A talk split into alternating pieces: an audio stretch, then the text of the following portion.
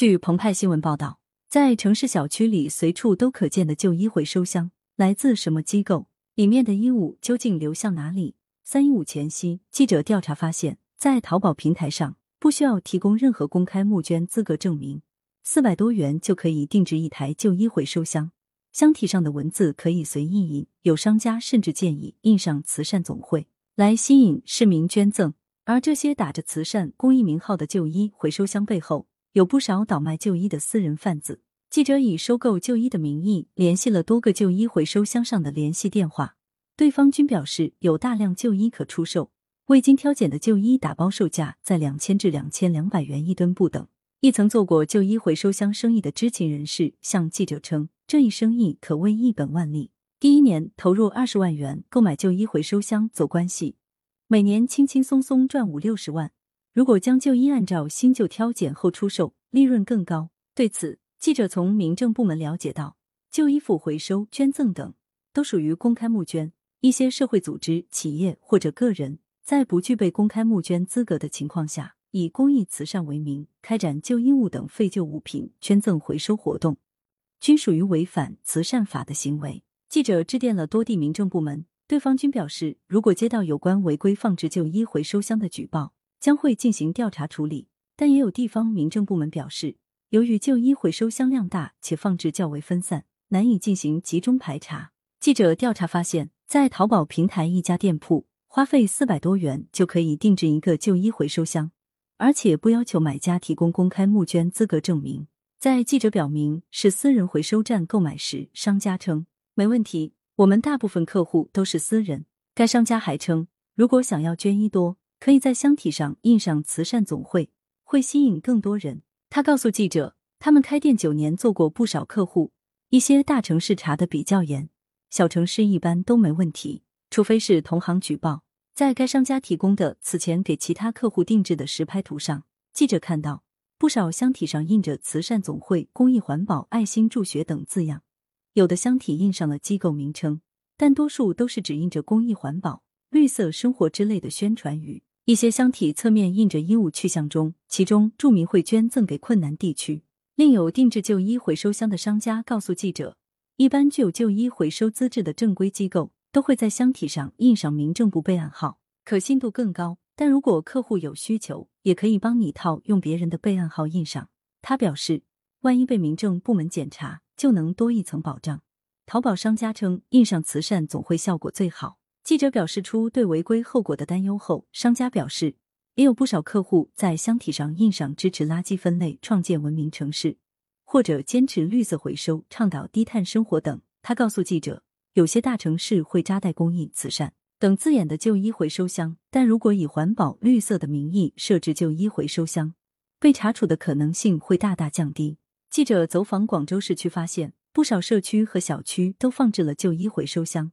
其中大部分箱体上印着“绿色回收”“环保公益”等字眼，但大多数箱体上都没有机构的名称或者民政部备案号。对于这些旧衣回收箱的来源，有些小区的物业管理人员也表示不清楚，几年前就有了。具体是哪个部门放的，我们也不太了解。还有物业称是一些合作机构设置的，但对于这些机构是否有公开募捐资质，回收的旧衣将流向哪里，物业均表示不清楚。有小区业主告诉记者，在旧衣回收箱放置之初，自己也曾放置过不少衣服，因为箱子的侧面写着去向，说较新的外衣会捐往贫困地区。我觉得也是做善事，很多放进去的衣服都是很新的。但有一次，我看到有人去开旧衣箱的门，开门的就是经常在我们小区下面收纸皮的废品回收站老板娘。之后就再也没有捐过了。这些打着慈善公益旗号的旧衣回收箱，往往让人们误以为自己捐赠的旧衣会送往贫困地区或有需要的人手中。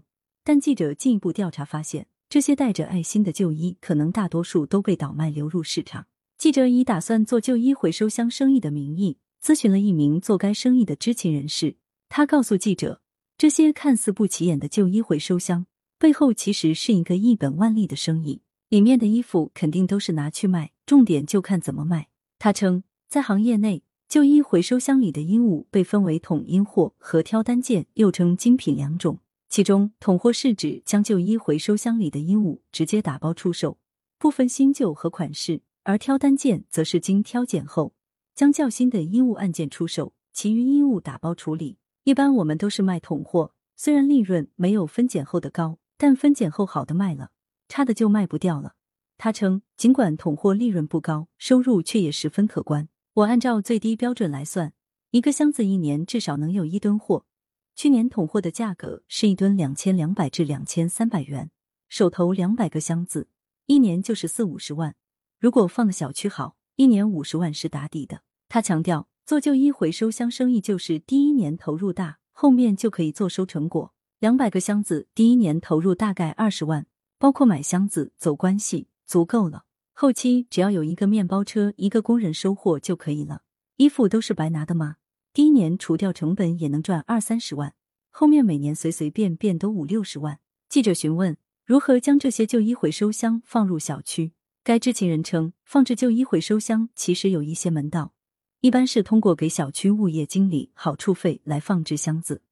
而好处费也有暗中标价，看小区的住户率，住户率在一千户以下的，一个箱子一年就是两三百块钱；住户率在一千五百户以上的。一个箱子一年就是五百块钱。该知情人表示，他所知道的大部分打着慈善、公益、募捐的旧衣回收箱背后，其实都是倒卖旧衣的私人贩子，利润高。那些买了统货的分拣一下，利润更高。质量好的洗一洗就直接拿去卖了，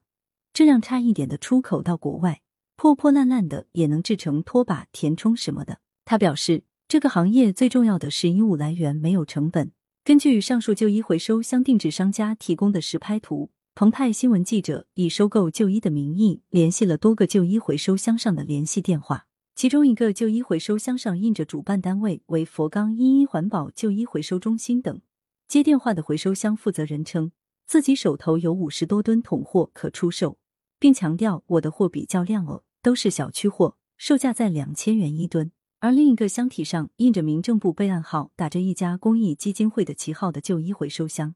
其背后也是旧衣贩子。在记者表示想批发旧衣后，接听电话的人称，目前手头所剩货物不多了，下一批可以留一部分。我们的货都是每周直接走掉的，给人家两千块一吨，你要的话也是这个价格。电话接听人告诉记者，自己的箱子覆盖了江西南昌整个地区，很多箱子都是在市里的小区。货都是很新的，他坦言，一些在城乡结合部的箱子旧衣质量会差一点，但最终货物都会混合一起打包出售，整体质量可以放心。对于他如何办下的民政局备案号是合法申办还是套用，他表示涉及商业机密不能透露，但直言办下来很麻烦。在他的旧衣回收箱上，为了使人信服，还印上了监督电话的字样。此外，还有印着“一直助学行动关爱山区”。旧衣暖心、环保项目等字样的旧衣回收箱，在记者联系后均表示出售旧衣，其中大多数以统货的方式出售。针对上述情况，三月十一日，记者致电民政部工作人员介绍，以公益慈善名义开展的旧衣服回收、捐赠等，都属于公开募捐。一些社会组织、企业或者个人，在不具备公开募捐资格的情况下，以公益慈善为名开展旧衣物等废旧物品捐赠回收活动。属于违反《中华人民共和国慈善法》的行为。记者看到，早在二零一九年四月，民政部就曾在官网发布关于不具有公开募捐资格的组织或者个人不得开展公开募捐活动的提示，其中称，与有相关资质的企业开展废旧物品回收利用的性质不同，以公益慈善名义开展旧衣物等废旧物品捐赠回收，属于公开募捐活动。根据慈善法的规定，只有登记或者认定为慈善组织且取得公开募捐资格的社会组织，才能开展公开募捐活动。其他组织或者个人不得开展公开募捐活动。慈善法中还明确规定，开展募捐活动应当尊重和维护募捐对象的合法权益，保障募捐对象的知情权，不得通过虚构事实等方式欺骗、诱导募捐对象实施捐赠。禁止任何组织或者个人假借慈善名义或者假冒慈善组织开展募捐活动，骗取财产。此外，慈善法中还指出，具有公开募捐资格的慈善组织，应当定期向社会公开其募捐情况和慈善项目实施情况。公开募捐周期超过六个月的，至少每三个月公开一次募捐情况。公开募捐活动结束后三个月内，应当全面公开募捐情况。澎湃新闻记者查询发现。不少地市都曾开展旧衣物回收箱清理整顿行动。二零一九年，烟台市民政局就曾下发整顿旧衣物回收箱的通知，其中明确，清理整顿违法，在居民小区设置旧衣物回收箱工作是民政部门的法定职责。对于违规放置旧衣回收箱的有关组织或者个人，可处二万元以上二十万元以下罚款。记者也致电了多地民政部门，均表示，如果接到有关违规放置旧衣回收箱的举报，将会进行调查处理。但也有地方民政部门表示，由于旧衣回收箱量大且放置较为分散，难以进行集中排查。在澎湃新闻记者调查中发现，不少旧衣回收箱的旧衣贩子位于江苏宿迁。对此，宿迁市民政局的工作人员表示，当地的旧衣回收箱一般都是社工组织独立设定的。其他的旧衣回收箱，不管上面印着什么内容，